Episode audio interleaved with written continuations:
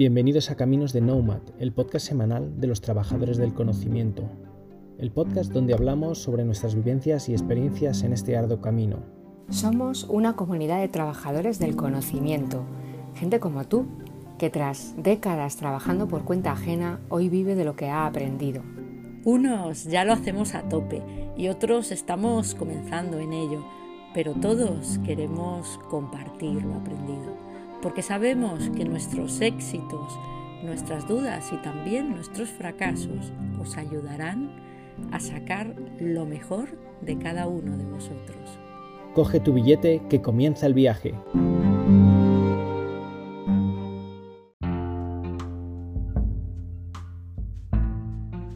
Bueno, bueno, estamos ya en el capítulo 46, ni más ni menos. Ya llevamos unas cuantas semanas por aquí y el tiempo va corriendo. Espero que vayáis avanzando en vuestra mentalidad y proyecto Nomad, porque para eso es la razón de ser de Caminos de Nomad. Se trata de hacer cosas diferentes a las de siempre para llegar a destinos y resultados muy diferentes a los, a los habituales. Eso sí, no te olvides de disfrutar de ese proceso. Como ya sabréis, soy Juan Martínez de Salinas, especialista en gestión del talento y desarrollo profesional. Hoy me ha tocado de nuevo el honor a mí de contaros cosas que os hagan reflexionar. Y espero que disfrutéis de este estupendo capítulo que vamos a comenzar en breve.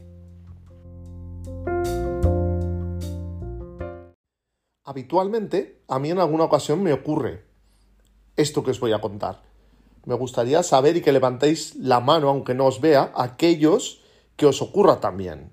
Solemos esperar que nuestras necesidades se cubran de forma automática, que los demás sean adivinos y que toda la información que necesitemos esté ahí en el momento preciso. Las oportunidades, claro que están ahí. Lo único es que no están marcadas ni resaltadas con luces de neón. Tenemos que saber detectarlas por diferentes cauces y maneras. Mm, es necesario en muchas ocasiones dejarnos llevar por nuestro instinto y por nuestra intuición. En ocasiones a todos nos ocurre que sabemos que hay que ir por ahí o que tenemos que hacer esto y no lo sabemos explicar muy bien. Entonces es necesario que reflexionéis sobre esto.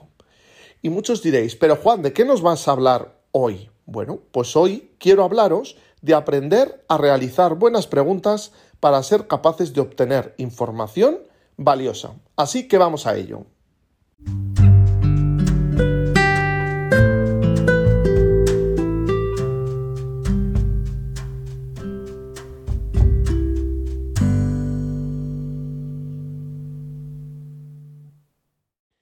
Ya me imagino que muchos de vosotros y vosotras estaréis planteándoos, ¿y qué es eso de una pregunta poderosa o una pregunta inteligente? Bueno, pues es aquella que te permite diagnosticar una situación desde todos los ángulos posibles, visualizar la solución e impulsarte a actuar. La buena noticia es que estas habilidades de comunicación se aprenden. El objetivo de cómo hacer preguntas poderosas o inteligentes es alcanzable, eso sí, tras cierto conocimiento y una práctica voluntariosa y constante en el tiempo. Lo primero de todo es que debemos saber escuchar y deleitarnos menos hablando nosotros. Todos en alguna ocasión nos hemos dejado llevar por el ego, hemos empezado a hablar, hablar, hablar y no hemos dejado hablar a la otra parte. La escucha activa nos hace que obtengamos mucha información que podemos usar en nuestro beneficio con nuestro público objetivo.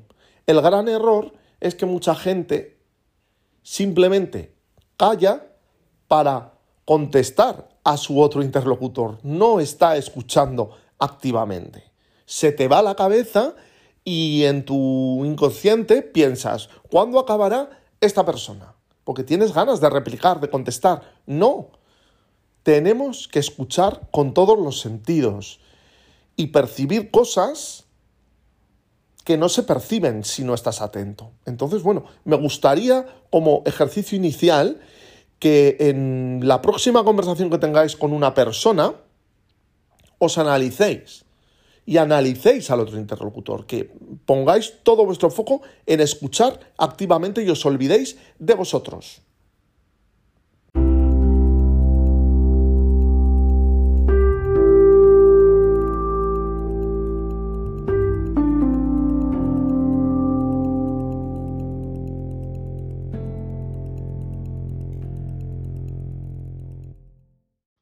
Sin más demoras, porque el tiempo es oro, os quiero dar las seis claves para ser capaces de hacer preguntas inteligentes y necesarias para obtener la información que necesitáis para conseguir vender vuestros productos o servicios al público objetivo al que os dijís. Vamos a empezar por el primero. ¿Cuántos de vosotros habéis dejado aparcada vuestra curiosidad infantil en un rincón de vuestra memoria? Se hizo el silencio. Debemos recuperar esa curiosidad infantil en la que preguntábamos todo, poníamos en duda todo y hacíamos que nuestros padres y madres se, se desesperasen. Así que debes ser curioso y esto conlleva no dar nada por hecho y poner en duda todo lo que creemos que es cierto. Porque mm, todos aseveramos que lo que sabemos sobre recursos humanos, sobre marketing, sobre inteligencia artificial, me da igual cuál sea tu tema de, especialidad. Va a, a misa, ¿no? Es lo único cierto y verdadero. Y esto nos hace perdernos la riqueza de puntos de vista, de opiniones, aunque sean contrarias a lo que nosotros pensamos. Yo en ocasiones me he dado cuenta que mm, defendía alguna cosa de selección, de, prevención, eh, de feedback, y leyendo otros puntos de vista, me he dado cuenta que estaba equivocado y he rehecho mi, mi, forma de pensar sobre eso. Así que no tengas miedo en poner todos tus dogmas patas arriba. Así hará que llegues a nuevas ideas que te harán avanzar. Por eso siempre lo digo, cuando nos dan una noticia, lee la noticia desde el otro punto de vista, porque al final mm, creo que hay que tener el global de la información y eso se hace siendo curioso y mm, dedicando tiempo a mm, documentarte y a, y a ponerte contra las cuerdas. Así que recupera esa curiosidad y si no, busca alguna persona cercana de tu entorno familiar o personal que sea niño o niña y empápate de esa curiosidad, de esa energía, de esas ganas que a veces mmm, exaspera por el que estén constantemente preguntando y por qué y por qué, pero es necesario esa curiosidad.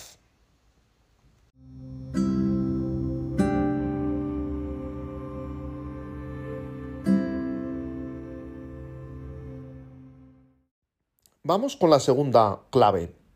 No te centres en preguntar cosas que son obvias o que ya sabes o que incluso ya tienes esa información.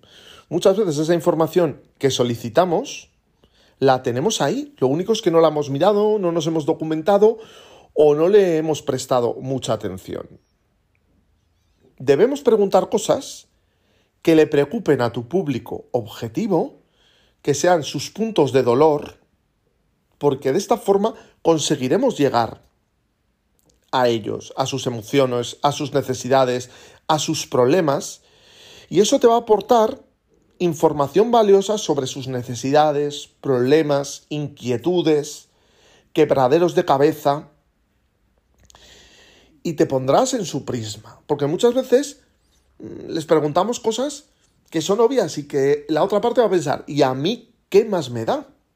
Claro, y que tú digas que has pasado por eso, a la otra parte no le llega. Cuéntale tus experiencias personales sobre, sobre ese problema, sobre esas necesidades y qué soluciones tienes para ayudarle, comprenderle y satisfacerle. Esto es lo, lo interesante. Y claro, ¿cómo saber qué preguntar? Pues eh, la clave es prepararte. Prepararte muy bien esa visita, esa entrevista, esas llamadas, Claro, y llevar ya las preguntas preparadas. Pero claro, muchos de vosotros y vosotras me diréis, Juan, es que yo improviso y me ha funcionado en alguna ocasión. ¿Y qué pasa si no te funciona? Porque la otra parte tiene poco tiempo y las preguntas interesantes se te han ocurrido cuando ya has lanzado cinco y se ha acabado el tiempo. Por lo tanto, piensa que preguntar cosas que no sean obvias o perceptibles. Es como cuando te encuentras a alguien y le preguntas, ¿qué tal estás? Y te dice, bien, bien. O incluso a mí en ocasiones me lo preguntan y digo bien, bien. Y puede ser que lleve un día malo. Incide un poquito más si ves que su lenguaje corporal no es el adecuado o lo ves inquieto, porque detrás de ese bien puede haber otras cosas. Así que plantéatelo.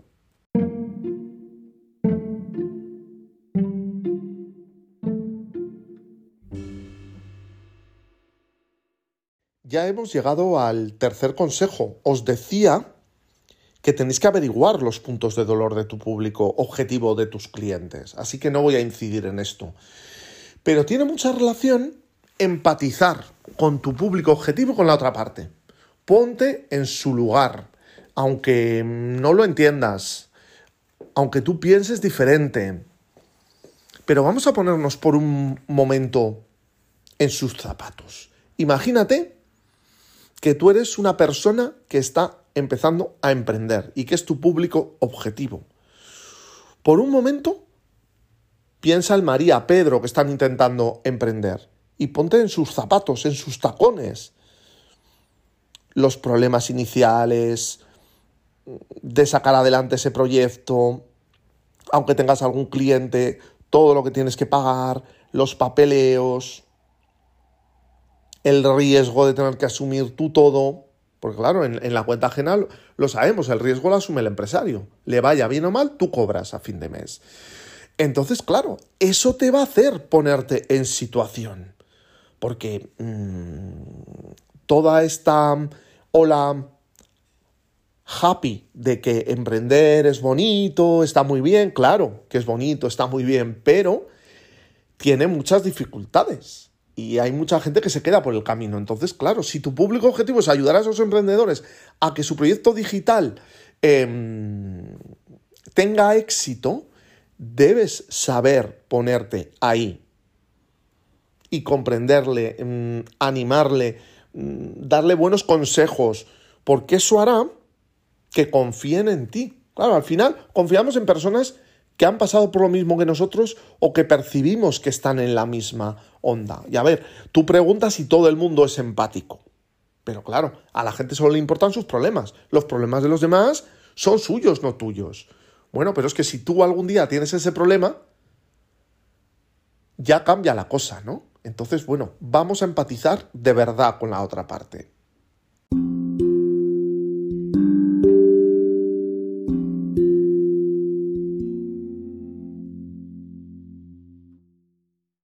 Como ya podréis percibir, y este es el cuarto consejo, una pregunta inteligente hace que la persona no sienta inmediatamente que le quieres vender algo, porque le vas a llevar a reflexionar y a interactuar contigo.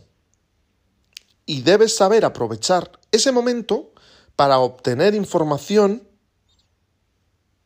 valiosa que te permita realizar ese speech de venta más a, medio y largo plazo. Porque claro, el problema muchas veces es todos vendemos productos o servicios y queremos ya vender y tener éxito en la primera interacción. Y ahí está el error. Eso al final es hacer spam. Si no te has preparado bien esa venta, si no conectas con tu potencial cliente, porque a la gente no nos gusta que nos vendan así a puerta fría. ¿Qué ocurre con estas llamadas de teléfono mm, odiosas que recibimos todos de compañías de telefonía, de electricidad, de gas? Cuando yo necesito contratar algo de eso, suelo acudir o busco información. Pero claro, que me lo vendan así de manera brusca y que ni siquiera saben quién soy ni cómo me llamo, pues le quita toda la, la validez a, a, esa venta, ¿no? En pocas palabras, una pregunta inteligente tiene que ser creativa y dejar a la otra parte mm, fuera de juego como diciendo, ostras, esta pregunta no me la esperaba, ¿qué contesto? Y que le haga pensar, que genere atención e interés en tu interlocutor, que ya le dé igual y no diga, es que Juan, María o Pedro me va a vender algo. Que te proporciona información útil y vital. Y claro, también una pregunta inteligente te otorga el control de la negociación y de, y de interlocución con la otra parte. Así que planteate si las preguntas que haces, porque muchas veces es también cambiar el enfoque de la pregunta o darle un giro de 180 grados. Claro, porque tenemos que hacer preguntas abiertas, cerradas, dependerá de la persona, del cliente. Entonces, no todas las preguntas valen para las mismas personas, aunque todos pertenezcan a tu público objetivo, porque cada persona es un mundo diferente y te toca observar y a partir de ahí preguntar. Y claro que esto hace que te tengas que preparar más y dedicar más tiempo, pero al final lo importante es te lleva al éxito, a lo que tú quieres conseguir. Plantéate eso.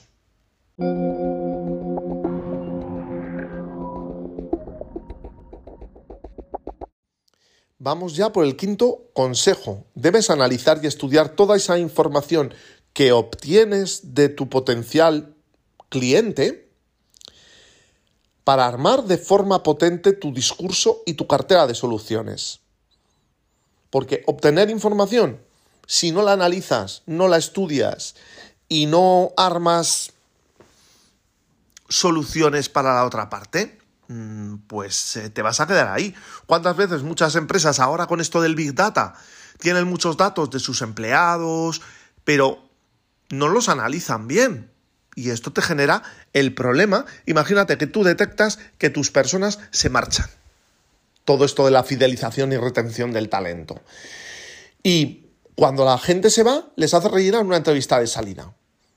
Pero luego alguien analiza los datos y las respuestas de esas entrevistas de salida para tener detectadas las tres principales razones por las que se marcha la gente de tu empresa. Si tú no estudias o analizas eso, no sirve para nada el tener recopilada esa información. Por lo mismo pasa con esto que estoy comentando. Claro, esto conlleva experimentar y probar diferentes cosas para ver cuáles encajan mejor. Ya lo decía Einstein, si siempre hacemos lo mismo, pues es obvio, obtendremos lo mismo. Plantéate y arma esa cartera de soluciones, ahorrar tiempo, beneficiar a tu cliente, ahorrarle un problema. Bueno, pues al final son cosas que no puede ser a veces el, precio, mm, la solución, porque al final siempre va a haber alguien más barato que tú. Bueno, eso que en estos momentos mm, todos sabéis cómo se está encareciendo absolutamente todo, la cesta de la compra, la energía, la gasolina, bueno, pero como se dice, eso es otra historia.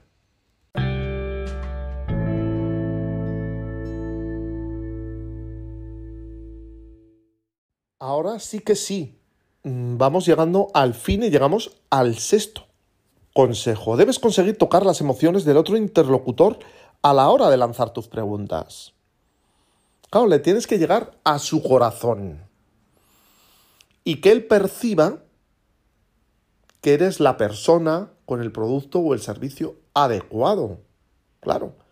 No solo es ser conocido y reconocido, sino también elegido. Y para eso tienes que llegar a su corazoncito. Igualmente es necesario que dejes tus prejuicios al otro lado y abras de una vez tu mente al final cada uno tiene su modo de vida y que tú no la percibas no quiere decir que no sea correcta o adecuada. Así que vamos a vivir en globalidad y en armonía. Claro, porque al final eso nos va a hacer percibir toda esa información que tenemos delante de nuestras narices y que muchas veces la obviamos o no la tenemos en cuenta porque no hemos caído en eso. Por lo tanto, es importante que tengas en cuenta todo esto que hemos estado planteando durante este capítulo.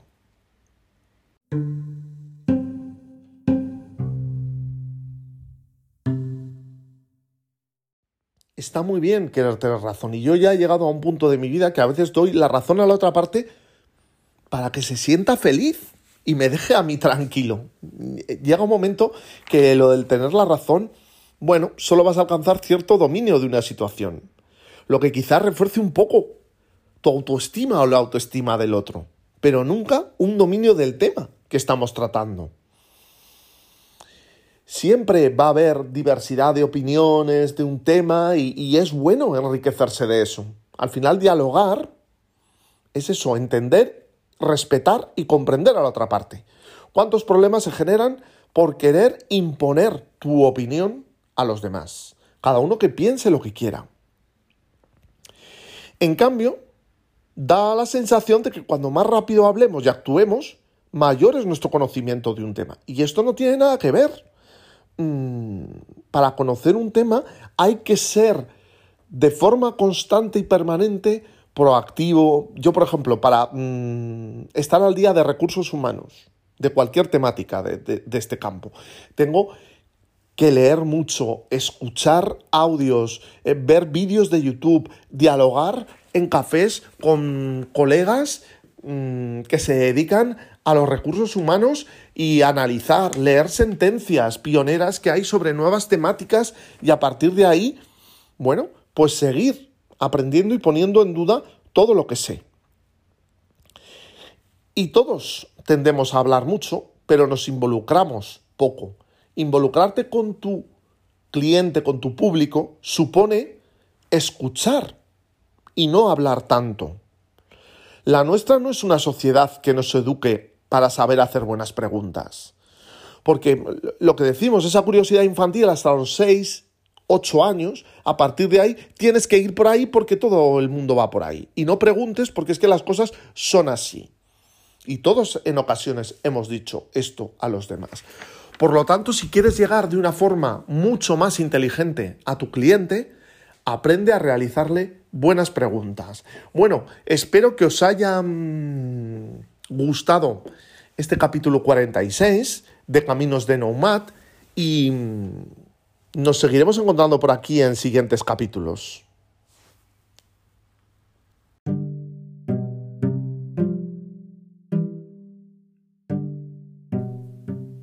Y hasta aquí un nuevo capítulo de Caminos de Nomad, el podcast semanal de los trabajadores del conocimiento.